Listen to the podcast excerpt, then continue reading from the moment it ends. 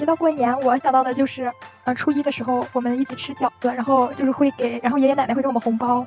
三大年三十的晚上十二点，妈妈就会带我们去上香，然后十二点整的时候，大雄宝殿那就人挤人特别多。你就更大概率我可能就会，你不就是想吹你家孩子吗？那我捧着你聊啊，你家谁谁谁太厉害了，我可比不上呀。就是我发现，就是那个家人们，他们嗯就很，就是当我说比较好听的话的时候，他们就是真的会很开心。呃，你挣多少钱？呃，公司给我发多少钱，我就挣多少钱，类似这种，所以就会觉得到过年的时候可能会有一点觉得，哎，好像少了点什么。大家好，欢迎来到布鲁白的澄清，我是甜甜圈。大家好，我是小精灵，好久不见，我可能之后又要消失了，不过很开心今天能跟大家一起。嗯，小精灵好久不见了。对呀对呀，忙着生孩子。哎呀，这个也不知道，可能最近一个一一两周吧，应该就快生了，所以可能要，哎，又要和大家分开一段时间，我可能会接下来一两周。也还不好说，但是之后可能如果恢复的比较快的话，我会很快回来的。今天还有一位我们的新朋友。嗯，Hello，大家好，我是小菠萝。然后我介绍一下自己，我可以说自己是一个心理学爱好者。然后很高兴加入大家。嗯，欢迎欢迎欢迎。我是生产之间的阿钱，今天。今天就短暂出现一下，但是我这个身心状况不太好，但是我会在远程支持大家的，做大家精神支柱。棒棒！我突然觉得这个小，我我真的好觉得这个小团体好温暖，就是大家可能也不会有很大的压力，就是我一定要去怎么样，然后状态好的时候就一起，状态不太好的时候少说点话也还是愿意来，就觉得嗯是熟悉的束缚的感觉。嗯，那么我们今天。嗯，最开始呢，我们商量了一下，我们打算聊一个和过年相关的话题。哎，那么提到过年，你会想到什么呢？你们会想到什么呢？好吃的，好吃的。嗯，可能会想家，就是因为我去年的时候过年是回家了，但之前很多年都不在家，就包括上学的时候。就之前在荷兰上学的时候，也是两年都没有回家。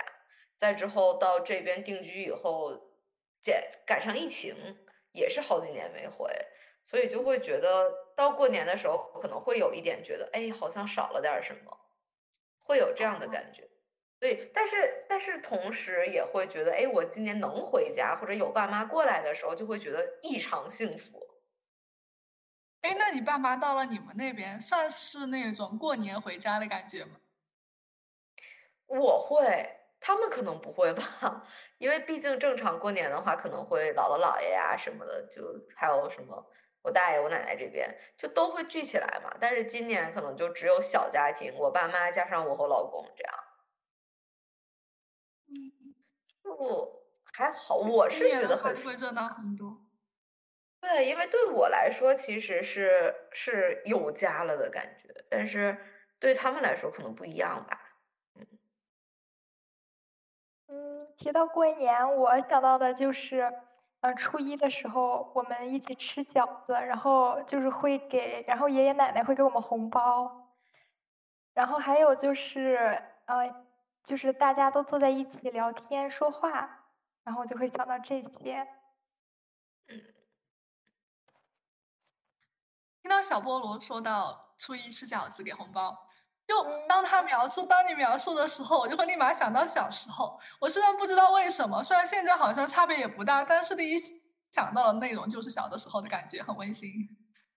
嗯，对。然后就想到去年的时候，我爷爷还是像往常一样也给我们红包，就是觉得自己都已经这么大了，然后还会收到红包，就感觉很，嗯嗯。我看微博上有一个帖子是，呃，人越长大收红包的那种感觉就越来越熟悉，就越来越不扭捏。然后钱一拿出来，哇，我要我要，立马收起来。小的时候可能还会，嗯，礼貌的推脱一下。现在我已经到了要发红包的年纪了，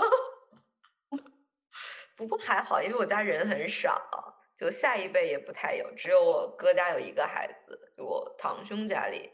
然后我因为一直也没怎么在国内过年，之前其实也没有给我给过一次吧，剩下一次就是我回国的时候带点小礼物什么的。但是我还是会收到外公外婆的红包，很开心。这两年会给爸妈钱，会给爸妈和姥姥姥爷钱。对，但是因为我觉得。怎么说呢？也不是觉得自己飞到了发红包的年纪吧，但是会觉得就是爸妈一年很辛苦，因为的确为我做了很多事情，然后姥姥也对我也很好，也会找借口给我 钱，所以可能会就借着过年的这种仪式感，会把钱还回去一部分的感觉。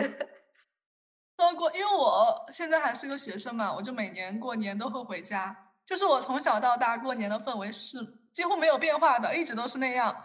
过年的话就是走亲访友、串亲戚，然后我还挺喜欢那个过程的，因为我这个人很喜欢热闹，我就很喜欢去亲戚家，而且我们家亲戚就是人很多，上就是爷爷奶奶和呃外公外婆那一代生的子女太多了，所以一一到过年几乎就每每每天都串门，而且每一家大家的孩子又和我年龄差不多大，小的时候很多都是一起长大的，所以一到过年我就特别的忙碌，但是又很开心。然后从今天开始，几乎就是每天几乎都要陆陆续续的开始走家串门啦，很开心。嗯，然后我们这边有个习俗，就是我们大年三十晚上或者大年初一那天会去爬山，因为山上都是庙子，就是去，嗯，这怎么说呢？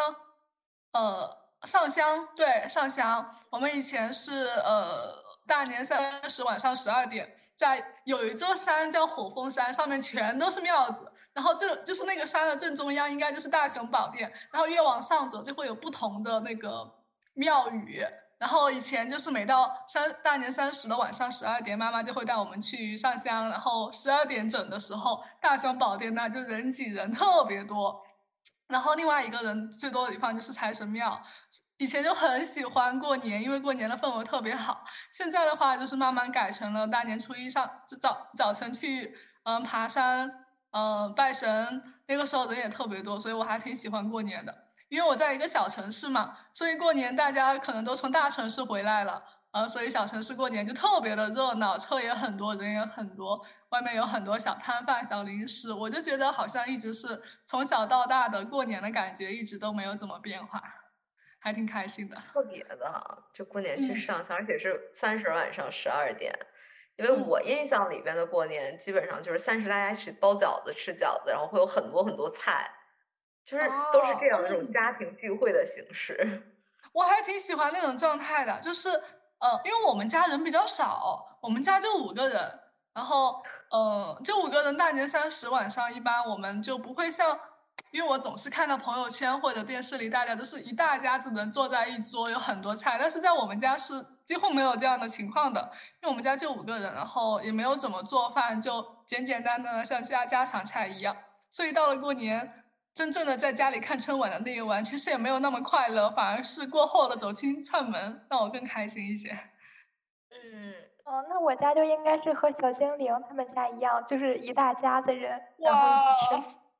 好像不是那种特别喜欢热闹的人，就是我会，嗯，就是这种热闹，我可能有点不太不太适应那种感觉。哦，哎，那小菠萝平时的生活中，就是或者家里会经常热闹吗？嗯，家里平常的时候不会这么热闹，只有过年的时候会很热闹。嗯，就是弟弟妹妹，嗯，然后好多人。因为我平时感觉很冷清，所以我就很喜欢那种人多热闹的烟火气，所以我就想到小菠萝可能没有那么喜欢热闹，是不是平时一直都都有，所以一直没有就是那个东西，因为我就不常得到，所以当我经历热闹的时候，会特别特别的开心。嗯嗯，我家其实人也不多，就是亲戚上算就是一起过年，平时小的时候还多一些，越长大越少。就可能也就是爸爸妈妈加上我大爷他们，我奶奶去年没有了，所以就人越来越少。然后姥姥姥爷这边一般会初一或者初二过去这样。好像南北的差异是不是有一点差异？我是在南方，小精灵是在北方。对，我也是在北方。哇，小菠萝是哪的人啊？有点好奇。我的老家是山东的。哇，山东。对。小精灵是在沈阳，嗯，阿钱是在湖南，嗯，然后甜甜圈是在四川，嗯，我们两个南方，两个北方，就其实还挺好奇阿钱那边过年是什么样子的，但是，嗯，我今年可能是第一次没有回家过除夕，嗯，因为是结婚了嘛。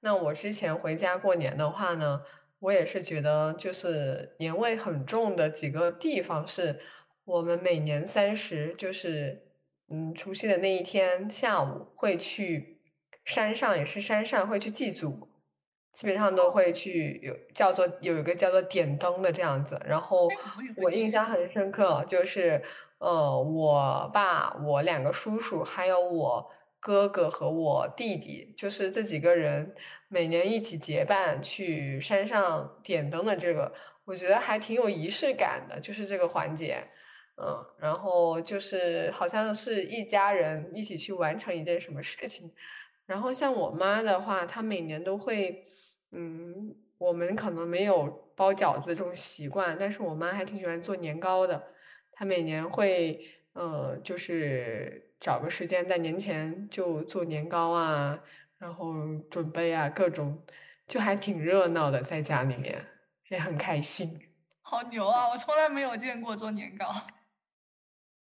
我也想说这个好牛啊，听起来好厉害的样子。嗯，我突然发现，好像南方人对这种祖先啊、神灵啊这种祭拜的仪式还是挺重要的。好像每年之中，除了过年，也还会有其他的时机做这种事情。但是相比之下，北方人好像对这个就差一些。哦，小菠萝那边也是吗？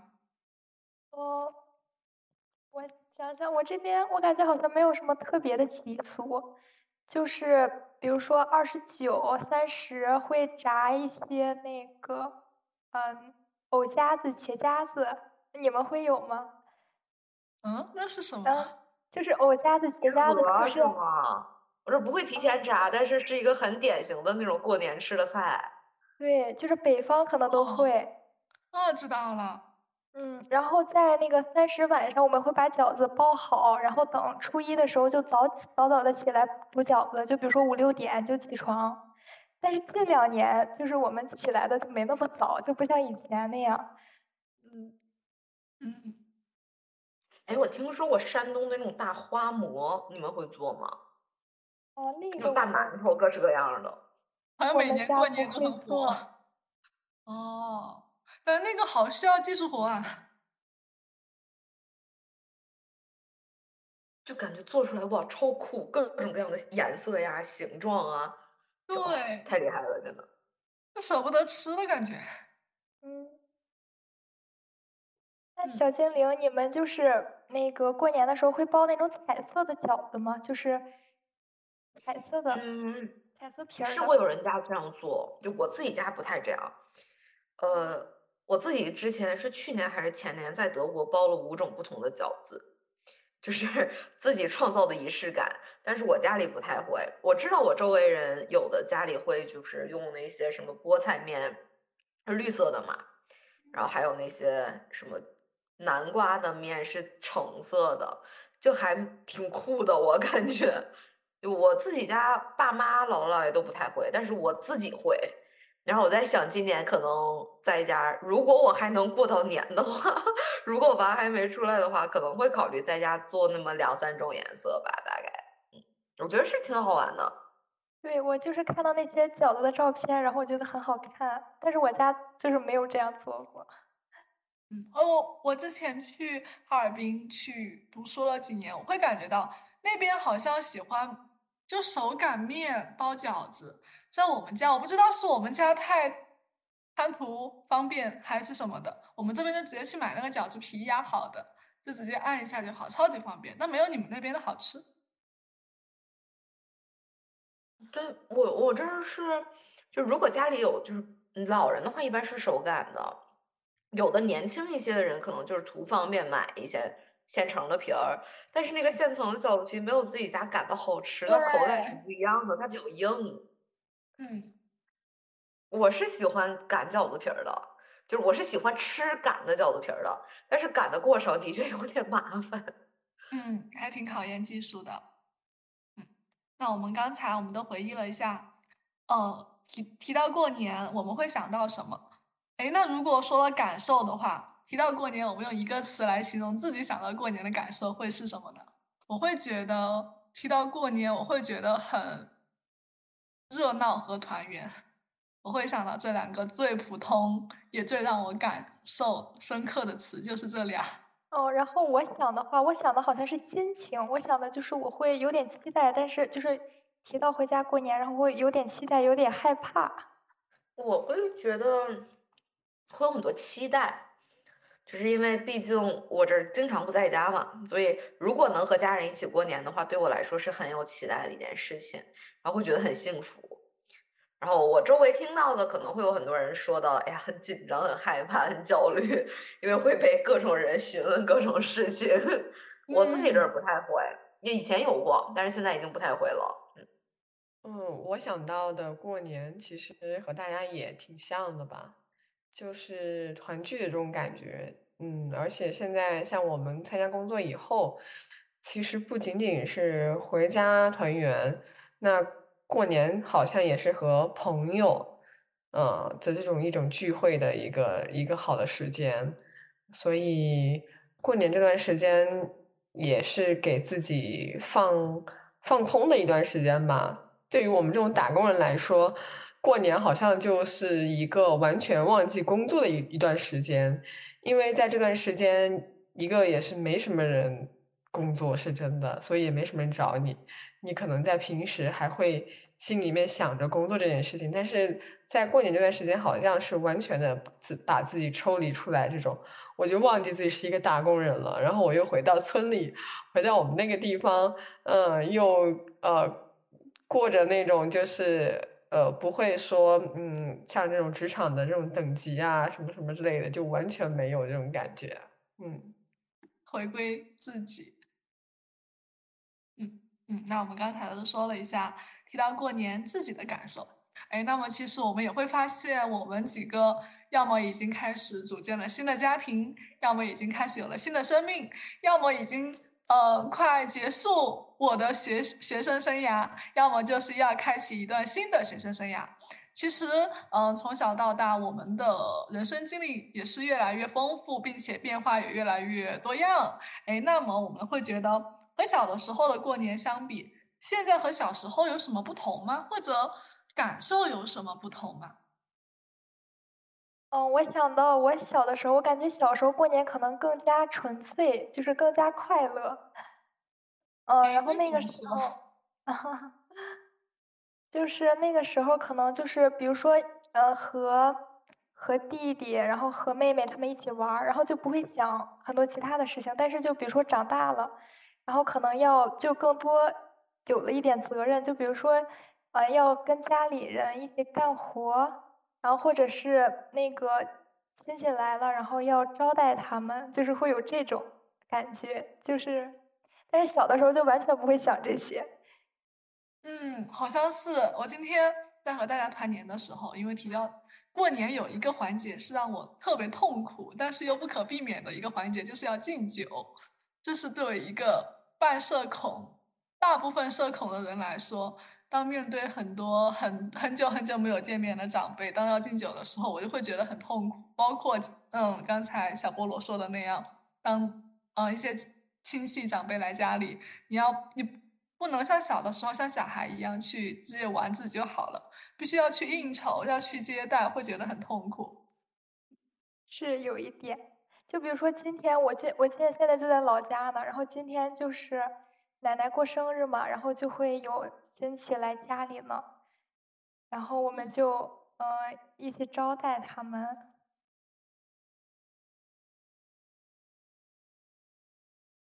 我突然觉得我家亲戚少，我还挺开心的，就是就是家里即使有客人来也不会那么多，然后就觉得可能这种压力会小一些吧。有可能偶尔也会需要，就是吃饭的时候说几说那么一两句，但是我觉得因为有爸妈顶着，我就还行。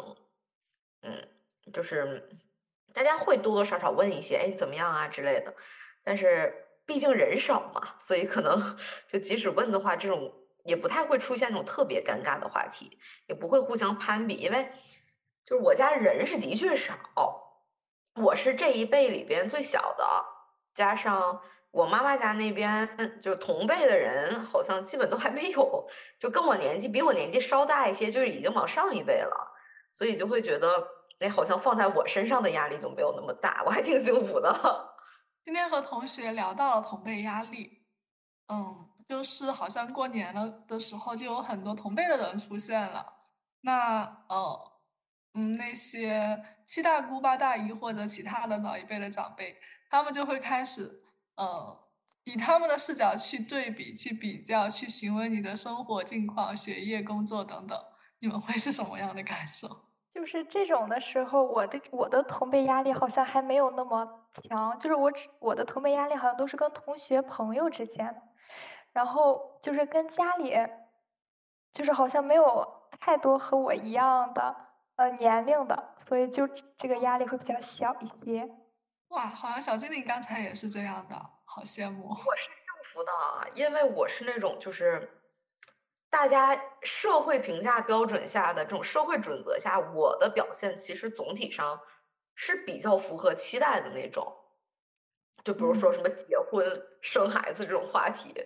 我算结婚比较早，所以就不太会被人问说，哎呀，结婚了什么？但是会有一些就是，比如说，哎，你嫁了个外国人，哇，太厉害了，就很酷啊，什么，你老公好帅啊，就会有这种，就是也会，哎，就是咋说呢，敷衍的说，哎呀，谢谢谢谢谢谢，但是不太会因为这个给自己造成太多压力，就不太会说你怎么还不结婚，你怎么还不生孩子？就最多也就问一句，哎，有没有什么计划？我可能就说，哎呀，再过一两年吧。嗯就也就过去了，所以就不太会有这种尴尬的时候。但是，就是我会想象说，有如果有一个同龄人还没有结婚，还没有生孩子，然后或者工作也还不稳定，因为我现在属于是我跟我老公自己的公司，所以就是问的话说出来，大家也都说，哎呀，你还挺厉害的，就也不太会有太多的相关的评价了。这种，然后我有留意到，因为我家我爸爸这边其实有。同龄人是是是属于这种不是很近，但是也还挺近的一个关系吧。然后就会就每次问到我的时候，他就很尴尬。其实因为年纪比我小一两岁，然后刚结婚，也还没孩子，工作也不怎么样。就是就是我会觉得每次我被问到这种话题的时候，难过的是他。哦，听起来小精灵的一切 都过得很好。你问完我说完了，他在说的时候就很尬，你知道吗？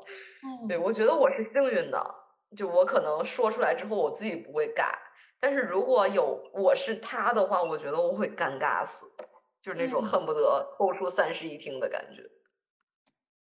因为你太优秀了，嗯，我我。我刚才之所以想到这个点，是因为我同辈很多嘛，之前可能在学习，然后学习成绩也还不错，所以就很少感觉到朋那个同辈的压力，同辈的压力。但是因为今年要开始去工作了，然后一下那个同辈设想的压力一下全部出现了，发现那可能从明年开始，可能大家关心的就再也不是你的学习成绩怎么。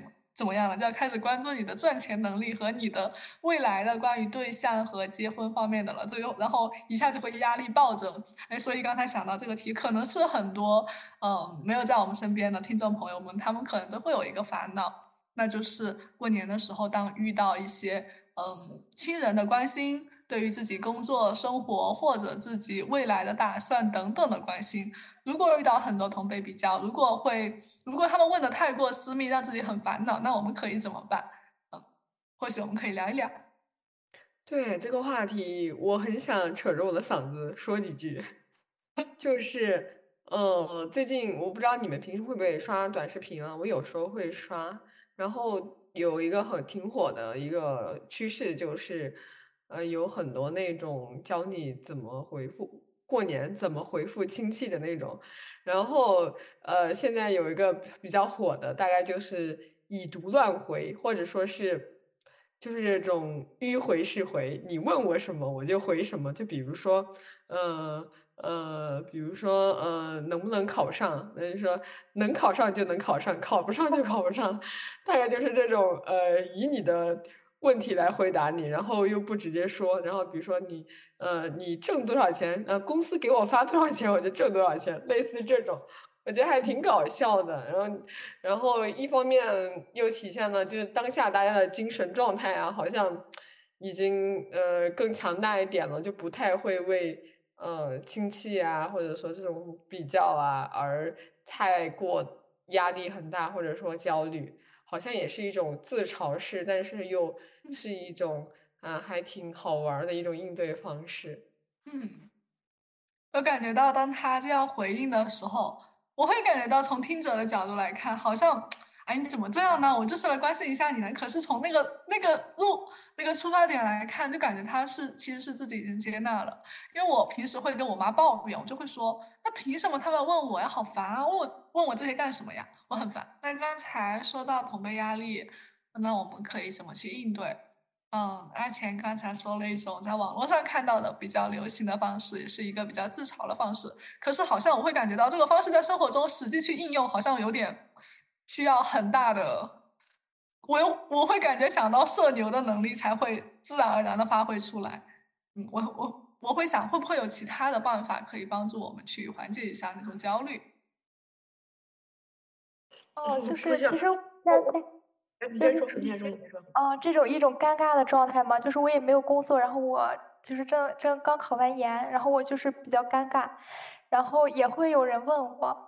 然后我就是诚实的回答，我就说我也我现在没有工作，然后呢，不是也没有工作，也没有上学，我是在准备考研。嗯，对，我今天是这么回答的。然后我觉得这个回答可能是更多的是接纳了自己，然后就就是别人问的时候，就是也不会感觉自己就不会感觉到尴尬，是那种。嗯，听小菠萝说的时候，那一瞬间突然想到一个。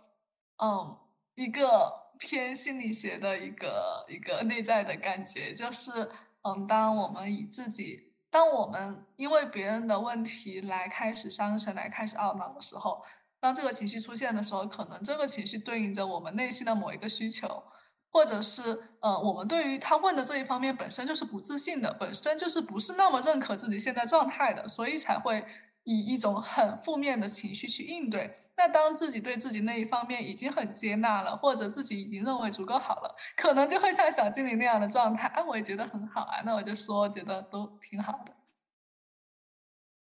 哎，我在想说，如果我是一个也没有工作也没有结婚的人，我会怎样回答？我会想说，那就要不直接怼回去吧。就是比如说这种。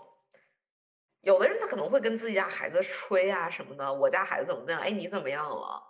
我就会说，那你家孩子厉害，你比我赚的多，但你看看十年以后，或者是，就是我会觉得有点烦，我就直接怼。但是我可能就现在是想啊，但是如果让我直接说，我可能也会说不出口。我觉得更大概率我可能就会，你不就是想吹你家孩子吗？那我捧着你聊啊，你家谁谁谁太厉害了，我可比不上呀。我觉得可能这种的会让他更尴尬吧，就是你想吹嘛，那我就给你捧上塔尖，让你摔死，这种叫什么捧杀是吗？我我不太擅长这个，但我觉得如果从策略上看的话，我可能会选择这样的方式，听起来很解气。对，就是你说你好，那你太好了，我什么都不如你，你好，你好到你好到这叫什么天花乱坠。可是又能怎样呢？嗯，我也经常会遇到这样的尴尬情况。嗯，对我来说最尴尬的情况就是有没有对象。虽然我已经有对象了，但是可能家里人不同意，所以在面对亲朋好友询问的时候，我父母可能会直接说我没有对象。嗯，那到了我这里的话，可能就会压力很大，因为一方面其实很喜欢那个对象，但是家人不同意的话，那其实也没有办法，因为我的原则是必须是父母认可。嗯，然后到了过年的时候。大家啊，一听没有对象，那开始给你介绍，那你的内心就会很排斥，然后他们就会问更多的关于对象方面的东西，那我有的时候就会直接逃跑，直接选择逃避，那我面对不了，我就逃吧。嗯，你跑开其实也挺好的，不跟你聊了嘛。嗯，太多这样的话题。其实也可以说，比如说，哎，我有一个交往还不错的男生，但是还没有确认这个关系。所以就是我目前就你，我觉得我可能会把它说成一种 officially 我还没有，但是呢，我有经常一起出去玩的好的男男性朋友，我觉得可能大部分人也也会知道是什么样的意思吧。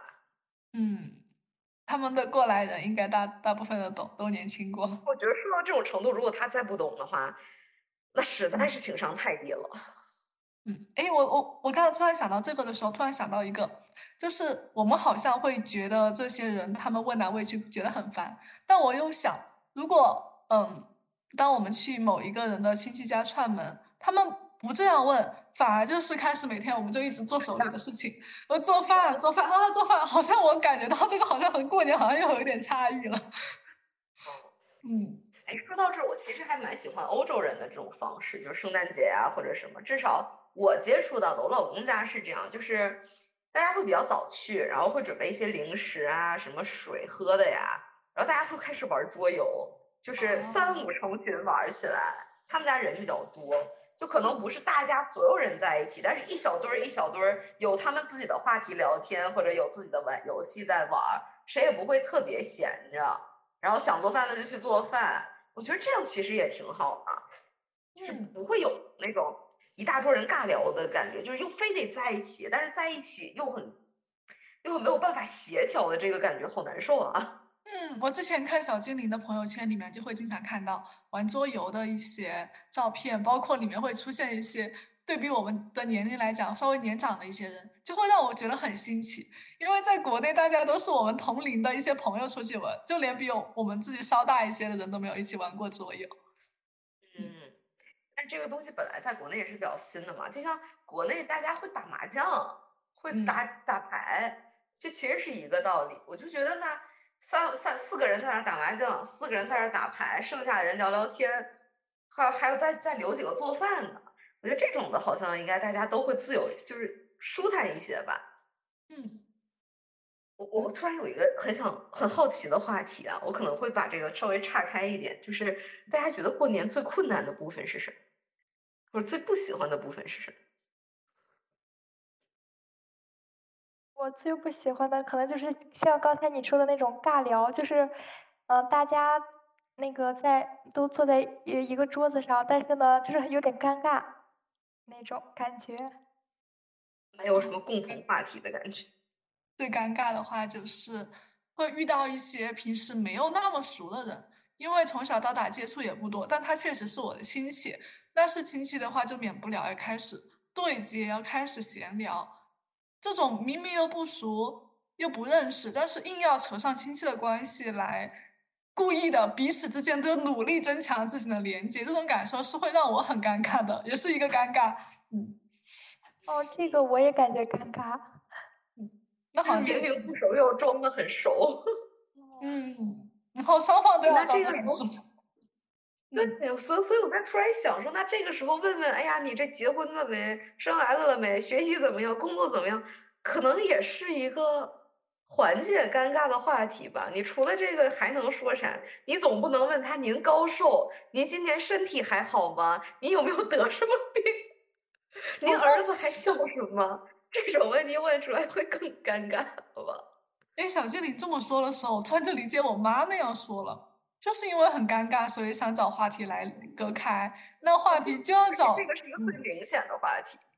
嗯，而且也本来也是自己好像有一点感兴趣的话题，就比如说，我突然想到，难道我也是那个让人讨厌的人吗？当我遇到一个我不熟悉但是硬要扯话题的人，我也会问他。你现在工作了吗？或者你还在你读几年级了？我好像也会问这样的问题，但我不知道会不会给对方造成困扰。我倒觉得这种比较中性的问题还好。嗯，对，我觉得这个有的时候会不会也算是一种关心？就是，呃，很久没见了，然后这样这样就是互相问一下，可能也算是一种。嗯，我我会觉得他甚至我会想到说他会不会就是一个。像是背景信息一样，他并没有说我问了你，我就想要去 judge 你，而是说我问了你，我才知道我接下来还能跟你聊什么。不不然的话，假设说你还在上学，我误以为你已经工作了，然后我去跟你聊工作的事情，那就会就没有办法进行。所以我知道啊，你还在上学，那从这儿衍生出来学校怎么样，就是学校生活怎么样，有没有男朋友？男朋友哪儿的人？你们俩相处怎么样？我觉得这可能是一个就是能够开启话题的一个东西。我就在想，可能那就是一个客观的对方在询问的、想了解的一些部分，但因为我们自己。它触及到了我们自己的某一些需求或者呃冲突的部分，所以让自己很愤怒。哎，那如果当我们过年的时候，如果发生相似的情况，当我们情绪波动的时候，或许我们可以停下来想一想，那自己为什么生气，或者为什么懊恼？懊恼的到底是哪部分？或许可以更多的了解一下自己。嗯，是的，是的。就比如说问你到工作怎么样的时候，你可能就是平时对工作的一些积怨就一下起来了。如果没有的话，那问就问。嗯，我觉得可能会有一些这样的影响。嗯，就感觉这种聊天可能会激发，就是我们嗯自己原有的一些问题，就是或者正在存在的问题。然后还有刚才就是小精灵说那个不评判，就是他们可能也不是想评判我们，就让我一下子感到就是这种聊天就让我放松了很多。嗯。我当时也想到了一个解决方式啊，就是如果他在问你的话，那你反问回去就行了。就比如说他问你这个，比如说哪个什么七大姑八大姨问你，哎呀，你这个工作找到了吗？你可以完全说回去说啊，我听说你家什么什么哥哥今年找到了一份不错的工作呀，这个目前还顺利吗？是不是？或者哎，你家谁谁谁也快毕业了吧？怎么样？就我会觉得这种问题直接直接问回去就好了，让他说嘛。你又不用告诉他你不想说的内容，然后你又可以让这个话题继续下去。就不想说话的时候，就就让他说好了，就听着呗。嗯，好像还多了一个吃八卦的可能性。对，是的。嗯，是的，是的，就是我觉得可完全可以把这些话题都打包起来，再扔回给他。嗯，没准对方也会愿意表达，就是他也会愿意多说一些。我会觉得很多七大姑八大姨会的吧，就是我会有一种感觉，就是这种中老年人会有一种习惯，就是他很要面子，就是很希望能够展示一下自己家庭里好的部分，可能他自己没有，他就往孩子身上安，这种那你就让他表现吧，他又说的很开心，你又避免自己尴尬，何乐不为？嗯，这是一个很好的方法。可以试一试，我可能大概率今年是没机会了。嗯，哎，过年真的好快啊，就剩几天了。嗯，你们今年过年有什么和往年不一样的吗？好像活动上没有什么不一样的。嗯。心情上呢？嗯，对，亲情上好像有一点不一样。就是以前就是我的亲戚就是比较热情的，就是比如说，嗯，热情的跟我说话，然后我会有点有点不适应，然后就是我不知道要怎么回应他们。然后呢，但是今年过年回家，就是我也见到我的亲戚们了，然后就会这次我就会感觉很温暖，然后我也就是也学着热情的回应他们了，嗯，有这种感觉。会不会有人突然说：“哎呀，这怎么小菠萝一下变得很很开朗？哎呀，跟比小时候好多了。”哦，这个倒是没有说，但是我感觉他们可能能感受到我的变化吧。嗯，长大了。嗯，我感觉我小的时候会时不时听到这样的评价，就是当然不是评价我的，因为我一直属于是那种亲戚面前还比较知道怎么说话的。但是我会听到有家人或者是其他的亲戚说别人说，哎呀，谁谁谁家孩子一下就长大了，这种会不一样，会挺好玩的，觉得。好像当我们学会主动的去关心他们了的时候，他们就会说，哎，长大了，长大了。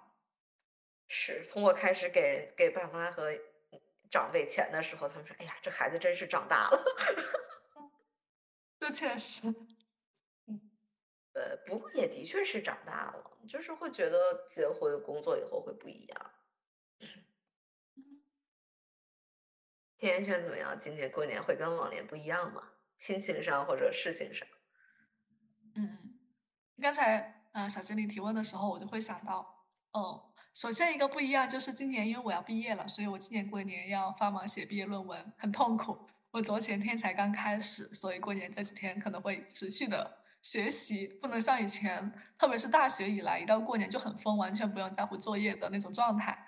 然后其次的话，我会感觉到，因为之前和男朋友的关系，就是和家里人比较隔离或者比较隐藏，到今年可能会比较豁出去的，就是很大胆的说，我出去。就是和我男朋友玩的，以前可能就是和同学玩，我会说的很隐晦，所以以前是偷偷摸摸的，现在可能正大光明了。我好像觉得这个正大光明会让我觉得对于过年的状态好像又多了另外一份连接。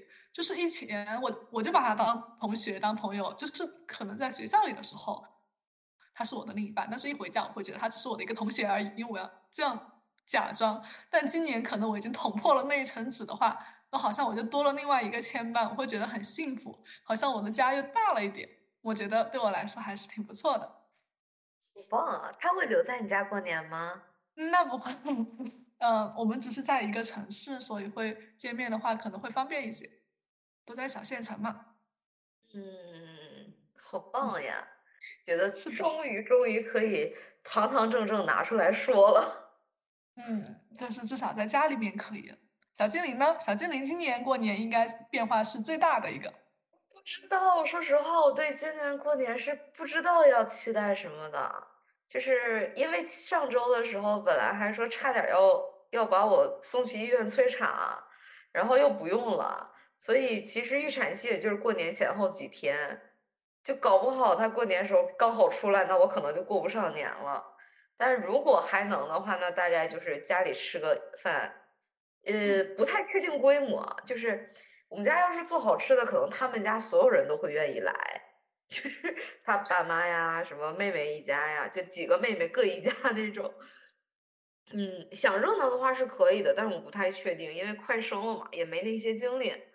嗯，我觉得可能对我来说最大的变化，或许是过得可能会没有那么的 focused，这叫什么？就没有那么完全在过年上。可能还会有一点点的心思在，哎，我要生娃了，还有没有什么要准备的？就可能会需要一些适应，或者甚至如果娃在过年之前出来了，那我可能就是鸡飞狗跳，就是刚开始的时候什么都不知道，手忙脚乱，这个是不可避免的，所以我会希望娃过完年再出来。所以今年过年可能会是两个极端，一个就是哎呀，我的娃快出来了，充满期待，家里还能吃好吃的，还有很多人在照顾着我，大家都很关心我。但是另一面就是娃刚出来，我怎么什么都不知道，我很崩溃。所以，所以现在也不知道两手准备吧，听天由命，顺其自然。好像在这个关过年的一个。阖家团圆，阖家团圆，喜庆的时刻，小精灵也有另外一件比较重大的事情。这件事情也带来了喜庆，当然也带来了一定的压力和焦虑，但是总归也会慢慢过去的。到了明年可能更多的是期待吧。到了明年可能又不一样了。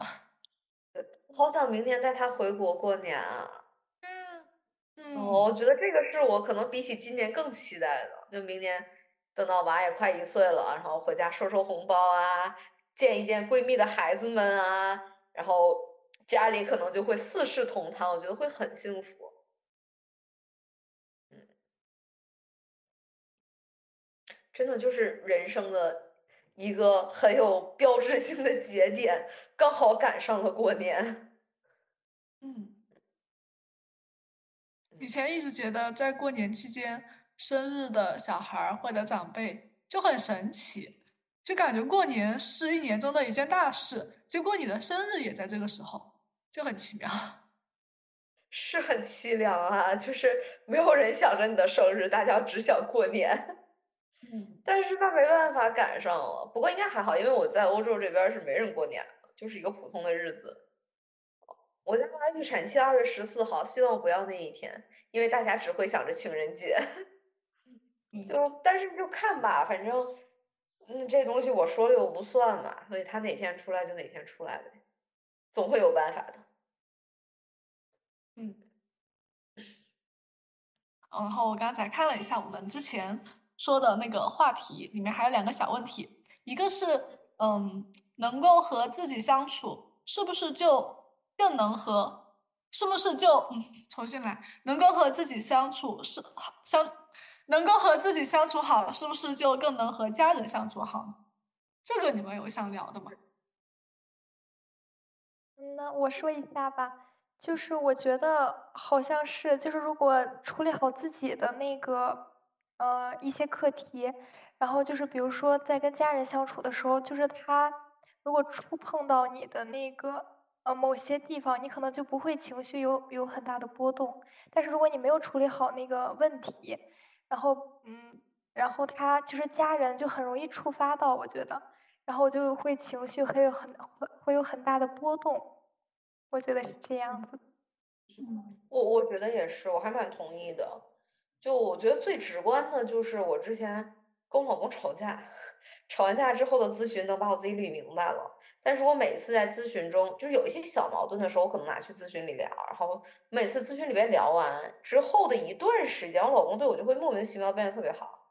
就我们俩之间的关系就会变得很舒服，当然这个他可能也不知道我聊了什么，但是就是会变，所以我会觉得可能一定程度上是因为我的一些，呃自己的话题，或者说我这一面的关系中的话题变了什么，然后所以会影响到这个关系，所以我在想说，那可能就是放大到更大的家庭里也是这样的吧。嗯。听起来就好像更有自我的能动性了。当自己有一些改变过后，就会引起蝴蝶效应，那自己生存的家庭也会相应的发生一定的变化，并且可能是像自己更期待的样子变化的。对，我觉得是的，就是你对于你从自己的角度上对于事情和行为的解读，可能就会发生一些变化。那这个解读就会影响到你之后的情绪和其他的行为。所以那这样的话，它其实就是，就是会有影响的。嗯，那如果现阶段自己还没有好好的和自己相处呢？就是和自己的相处还没有那么融洽，当自我还没有那么强大的时候，再去，因为过年本来也到了啊，那有没有什么小妙招，可以让自己更好的和家人相处，或者让自己熬过这一段时间？好问题哎，我觉得我可能会想说，和家人啊，就是相处的小妙招，就是我最近才发现的，就是说好听的话，避免冲突。就是我发现，就是那个家人们，他们嗯，就很就是当我说比较好听的话的时候，他们就是真的会很开心。但是我以前的时候可能没有意识到这一点。这个好听的话是指什么呢？好好奇。嗯，就是比如说，嗯，夸赞他们呀，这种的。哦，夸赞他们，夸赞他们的家人，或者夸夸赞他们的子女。对，然后或者是敬酒的时候说一些就是祝福，就是那种，然后他们就很开心。哦。这样我觉得过年的时候你避免不了要说这些的吧。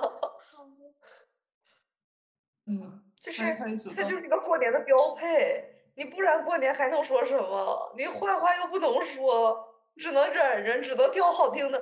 就是即使没有好听的，你也得捡着那一堆话里边最好听的往外往外说呀。哦，不过是这样的，人都是喜欢被夸的。嗯嗯，就是我可能是比较社恐，就是我不是就是比如说一一家人坐在一起，然后说让我敬酒。然后我以前就是也不，就是我不太会，呃，说这些话，嗯，可以储备一点，过年的时候总会用上的，就储备个十句八句换着说。哎，这算是一个真正的小妙招，就是在过年之前呢，提前为可能遇到的一些情况做好准备，特别是敬酒词或者见到一些长辈的过年的祝福，那确实可以花一些小心思去想一些。网上有的奇妙的一点的新的东西，嗯，祝您身体健康，万事如意。嗯，刚田轩说到的这个和自己的关系和家人的关系这种，我倒是觉得，如果我们能把自己的位置摆在一个说，如果我和他人之间出现了一些小的冲突，就比如说呢，有的人他就是有好话不说，他挑难听的说。那如果这样的话，我们可以怎么办？我倒是觉得比较简单的一种就是，就别听，就当他在说别人，就别走心。但是这个可能对很多来说是做不到的，因为他毕竟可能在某一种程度上会戳伤到你。呃，如果是这样的话，我倒是觉得那可能把它当成一个机会吧，就更了解一下自己在哪些点上可能会被戳到，那或许也是一个反思的时候。正好过年嘛，那新的一年我可以在这上做点什么不一样的，就比如说像工作呀什么的，那或许也是一个时候去重新思考一下这份工作真的适合我吗？我有什么样的才能在这份工作里是显示不出来的？我想要做的工作是什么样的？我怎么样能去做这份工作？所以，那可能到下一年的时候就不会有这样的尴尬了。我觉得可能会把这种悲愤化为动力，也不是一件坏事儿。虽然大过年的挺扫兴的。嗯，这让我想到，当对方说出来的话，可能和你自己的一些期待或者设想相违背的时候。啊，一方面，如果你确定你现在做的就是自己想要的，虽然有很多人否定，那没关系，你自己你自己知道就是想要的。当自己确认这一份我的想要的时候，会坚定很多。诶，那当你本身就比较摇摆或者比较迷茫的时候，然后这个时候身边的长辈又都好像很齐心协力的在在帮你指点某一些方面的事情的时候，或许就是一个能够蜕变的一个过程。因为这些东西，其实假设说我们把它放在一个不过年的时候说，你也会是同样的反应。它跟过年不过年关系不大，只是过年的时候，这个你你被暴露在众人面前的机会更高了而已。但是这个问题本身，你早晚是要面对的。所以那就有的时候可能就僵在那儿了，让你不得不面对一下，也是命运的安排吧。对，可能就是发生了那个事情会给你启发，然后或者是让你更加努力，会这样。对对，倒是觉得也没有必要非得就因为这事儿垂头丧气或者是很不爽，但是这个不爽也能理解了。但是不爽之后，或许也会有一些新的契机，去发现一个更隐藏在水面以下的自己。太棒了，我学到了。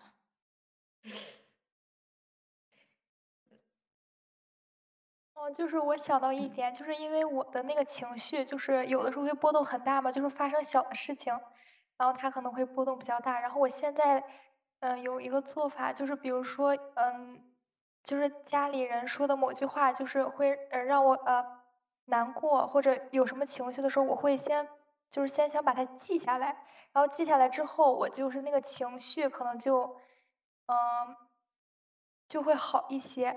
然后我觉得那个记录下来之后，然后你可以再去反思，就是再去分析，然后可能会好。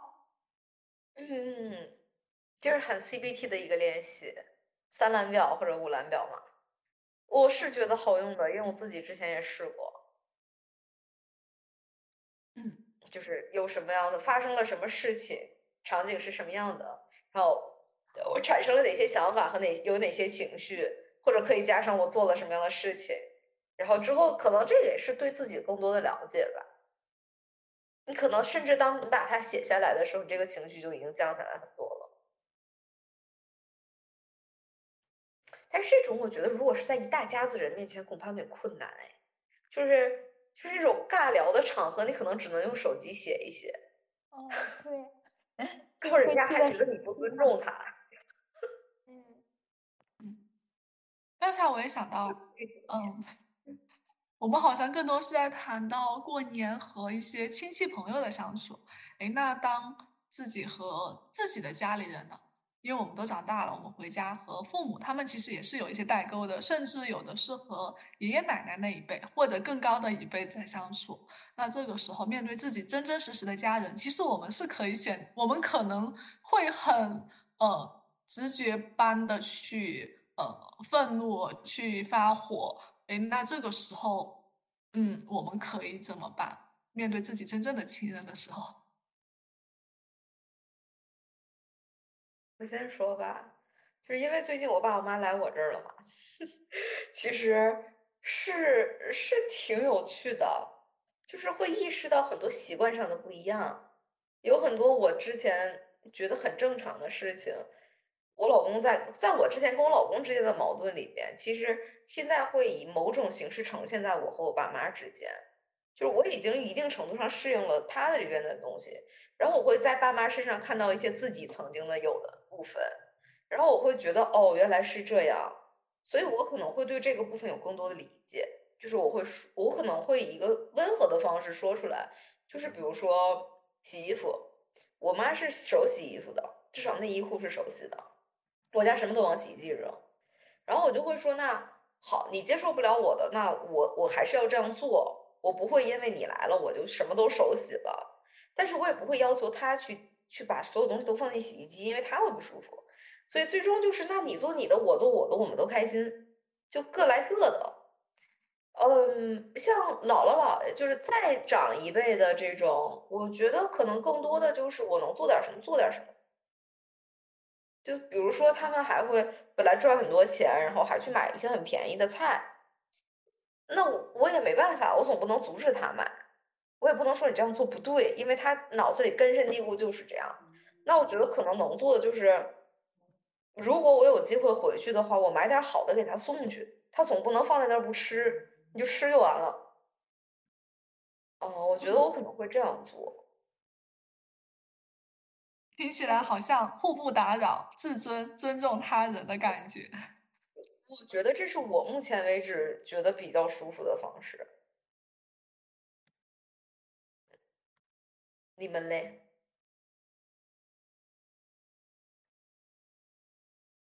我昨晚还和我奶奶吵了一架。嗯，这是我惯常的和她之间的相处模式。可能我们俩之间会经常的，当爆发一些问题的时候，就会突然大吵大闹。但是吵闹不会超过三分钟，会立马的缓下来，好像就需要那个爆发的一个出口出来。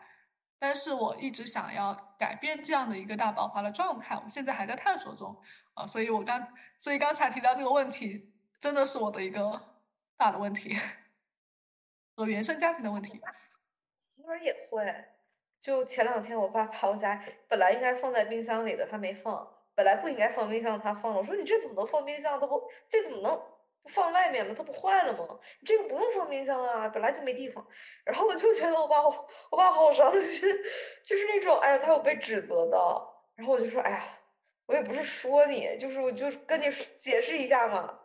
但我会觉得，至少在我爸妈这儿，如果有这种情绪的发泄的话，过得也很快。就我不会觉得它会影响到我们的关系，就关系是足够结实的，是能够涵容这一个部分的。就是我们可以互相去包容这个部分吧，我觉得。